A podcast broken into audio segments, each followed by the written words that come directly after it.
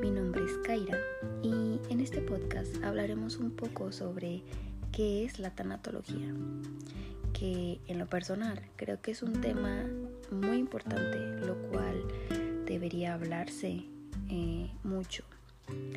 ¿Por qué? Porque creo que los seres humanos no aceptamos que venimos aquí por ratitos, que venimos solo un momento, que por instantes. Creo que vivimos eh, de una forma como si jamás nos fuéramos a ir, sí, como si nos fuéramos a quedar para siempre, cuando realmente vivimos por instantes, por momentos. Y la tanatología habla sobre esto, sobre cómo encontrarle un sentido a la muerte. Y no solamente el familiar que está perdiendo, sino la persona que está enferma y se va a ir. Creo que que llevar a cabo esto es muy importante. Y bueno, abriré con esta frase, lo cual relacione mucho. Y dice, la muerte no es la mayor pérdida en la vida, la mayor pérdida es la que muere dentro de nosotros. Y bueno, creo que la relacione un poco porque cuando perdemos a alguien, no solamente estamos perdiendo a esa persona, nos estamos perdiendo a nosotros mismos. Nos vamos, nos perdemos. Y por la simple y sencilla razón que, que no aceptamos, que no renunciamos a ello, que nos acostumbramos a ver a esa persona, a estar con esa persona, cuando realmente ya sabíamos que no la tendríamos. La tanatología habla sobre esto, sobre los procesos, sobre el duelo, sobre el cómo llevar a cabo esto. Y bueno, diré lo, el significado de lo que es la tanatología. La tanatología es una disciplina científica que se encarga de encontrar el sentido al proceso de la muerte. Y como ya lo decíamos, claro, es encontrarle un sentido, el saber que, que vamos a comenzar una nueva vida, que tal vez nos vamos a ir de esta vida, pero llegaremos a otra vida. Y creo que es importante porque mucha gente no acepta que perdemos y en esta vida perdemos de todo, no simplemente con la muerte. Perdemos dinero, perdemos cosas materiales, perdemos mil cosas. Incluso el duelo de sufrir una relación, de perder a un amigo. Siempre en esta vida, siempre vamos a sufrir un duelo. Es inevitable. Tal vez no con algún familiar, no tal vez con alguna muerte pero esta vida se encarga de perder. Claro que también ganaremos, pero el ganar no es más fácil, el ganar no lleva un proceso, el ganar simplemente nos satisface y el perder sí lleva un proceso. Debemos aceptar, debemos dejar ir también, porque nos aferramos. ¿Cuáles son los beneficios de hacer el uso de la tanatología? Bueno, creo que es muy importante porque de manera ortodoxa significa que, es acompañar a una persona ante una muerte. Su finalidad de la, de la tanatología es ayudar a afrontar el duelo, el miedo y la desesperanza, además de dar plenitud a la vida antes, durante y después de una pérdida de un ser querido. La tanatología ah, acepta como ciencia desde los años 50 porque, bueno, tiene años esto, solo que las personas mm, no, no lo saben, no, no, lo, no lo quieren ver. Y también diremos estas cinco, estos cinco beneficios de saber y sobrellevar la tanatología. La tanatología ayuda a aliviar el dolor y la desesperanza que produce la inmencia de la muerte. Apoya a enfermos terminales y familiares, no simplemente a la persona o al familiar que se va, sino te ayuda también a reconocer, a aceptar tu enfermedad, a saber que tal vez te tendrás que en algún momento, como esos enfermos terminales. También este bueno, esto nos lleva un poco, la tanatología lleva un poco relación con la muerte digna. El que te vayas bien, que sepas que, que te vas con tus propios valores, tus propias costumbres, que te retiras de todo el bien. Eh, permite a las personas expresar sus sentimientos y emociones cuando sufre la pérdida de un ser querido. La tanatología brinda la oportunidad de compartir experiencias de duelo y de esta forma ir superando la muerte de una persona, que en este caso pues son las personas que se quedan, ¿no? Esta disciplina ayuda a, morir con dignidad plena y aceptación y total paz. Esto es lo que les digo que tiene que ver un poco con la muerte digna que te vayas en paz, que te vayas eh, aceptando sin culpa. Y bueno, también eh, explicaré un poco sobre las fases del duelo, que claro, tenemos que dejarlas y llevarlas a cabo, aceptarlas, porque es parte de, de nosotros, de nuestra vida. Porque, como lo digo, eh, esta pérdidas siempre las tendremos, siempre las viviremos, de mil y un formas, no simplemente de muerte. De un, mil formas podemos perder a, las personas, a las cosas materiales. Y bueno, para no darle más vuelta a esto, eh, ¿qué es el duelo?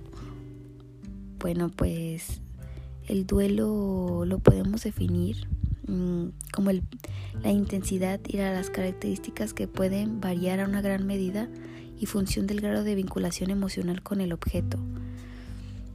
Las fases del duelo es, en primer lugar, la negación, que la negación es una reacción que se produce de forma muy habitual inmediatamente después de una pérdida. ¿Qué quiere decir esto? No es, no es infrecuente que cuando experimentamos una pérdida súbita tengamos una sensación de irrealidad en la cual nos perdemos no lo aceptamos, no creemos que vamos a, ya no ver esa persona. Y esto es inevitable porque quedamos en shock, porque no sabemos cómo, mm, cómo vamos a vivir sin, sin esa persona, sin verla. Y esto se produce, o más bien se puede manifestar, con expresiones tal como aún no creo que sea verdad.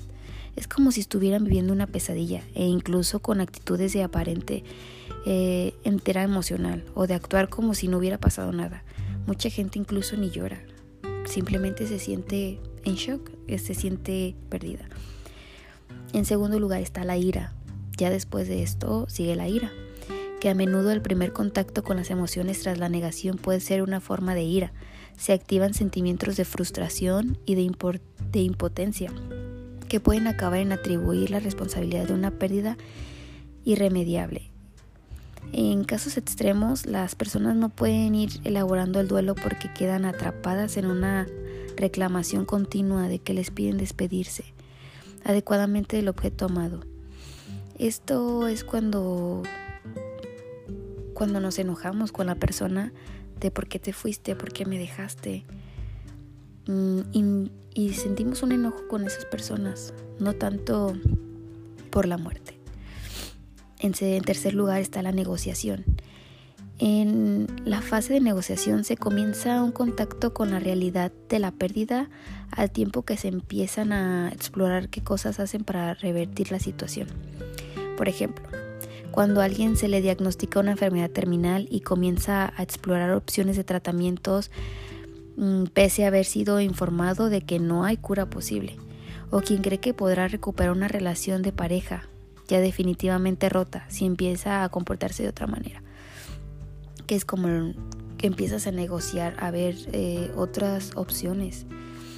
Eh, como esta persona de, que les comento que, se, les, se le diagnostica una enfermedad terminal y, comienza a averiguar eh, cómo, cómo curarse, cómo aliviarse, paga mil y un tratamientos, ¿no? Y sabiendo que, que es una enfermedad terminal, que siempre la va a tener y que jamás se le va a quitar.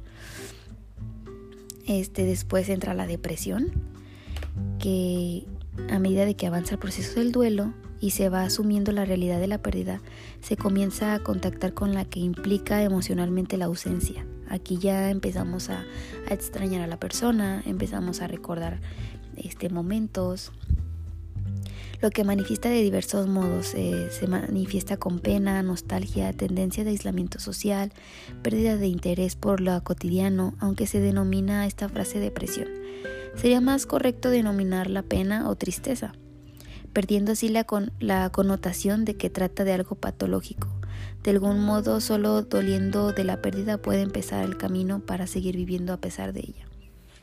En esta fase de, de la depresión, aquí ya empezamos un poco a reconocer, a extrañar, a darnos cuenta que ya no estamos viendo a esa persona, que nos hace falta, que la necesitamos. Después viene la aceptación.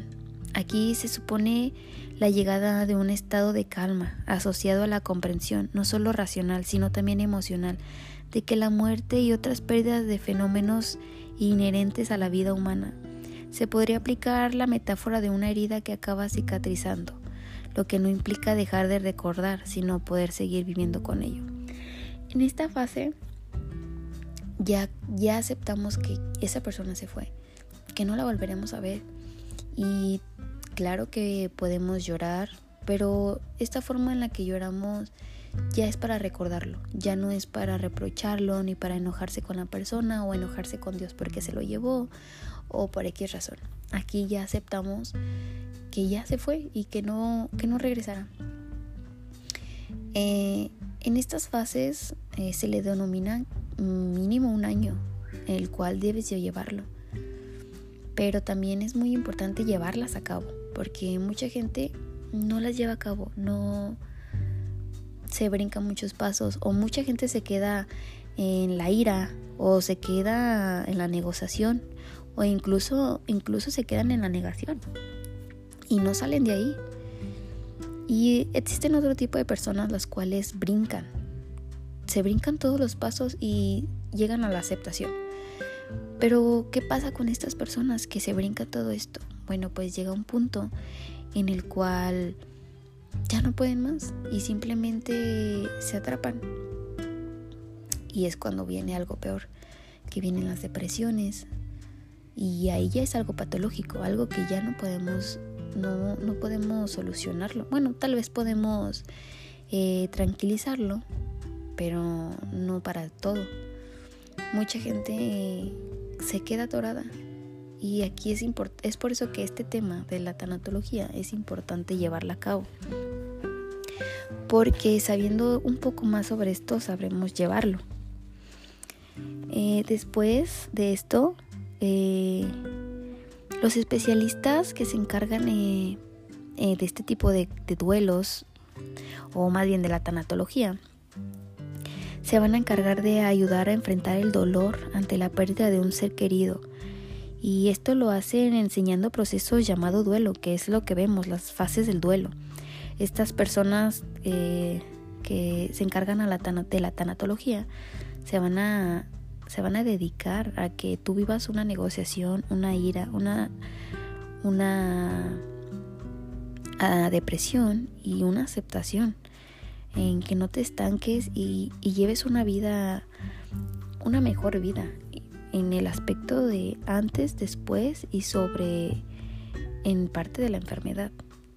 Porque también es importante que, el, que la persona que está enferma lleve a cabo este proceso que acepte que se tiene que ir y que acepte su enfermedad. ¿Qué son los cuidados paliativos? Bueno, son la rama de la, de la medicina que se encarga de prevenir y aliviar el sufrimiento, así como brindar una mejor calidad de vida posible a pacientes que padecen una enfermedad grave y que comprometen su vida tanto para su bienestar así como el de su familia. Que claro, esto tiene totalmente que ver con la tanatología, que se va a encargar este de de brindarnos una mejor calidad de vida tanto al paciente como al familiar, de darle sus terapias, de darle sus cuidados, que nosotros como enfermeros eh, es nuestro trabajo, ya que de nosotros queda, o más bien del trabajo de las enfermeras y de los enfermeros que forman parte de los equipos de cuidados paliativos profundizan el cuidado y fundamentalmente individualizado y se enfocan sobre todo a preservar la autonomía del paciente desde desde las bases éticas y clínicas a intentar promover una experiencia de la, de la enfermedad vivida de la mejor manera posible para que tanto como el paciente como el familiar se sientan bien, se sientan con una mejor calidad de vida. Y claro, que puedan sobrellevar a cabo eh, este proceso. Bueno, hablaré, hablé muy poco sobre este tema, pero quiero que les quede conciso y quiero que, lo hayan entendido un poco mejor. No quise hablar mucho, también no quería eh, aburrirlos, pero sin embargo creo que di mis puntos de vista y lo vi desde lo, lo que dije, lo dije desde mi punto de vista, porque sí debemos de saber un poquito más y explicárselo a más familiares, porque mucha gente se queda estancada ahí y creo que eh, por eso existe tanto la depresión, existe mucho los suicidios y bueno, creo que esto es todo. Espero les haya gustado y que se hayan sentido cómodos, que cuando lleguen a casa eh, lo platiquen con sus familiares, que les expliquen las fases del duelo y que se sientan se sientan que aceptan la muerte, que, que es algo con lo que tenemos que vivir a diario. Bueno, me despido. Gracias.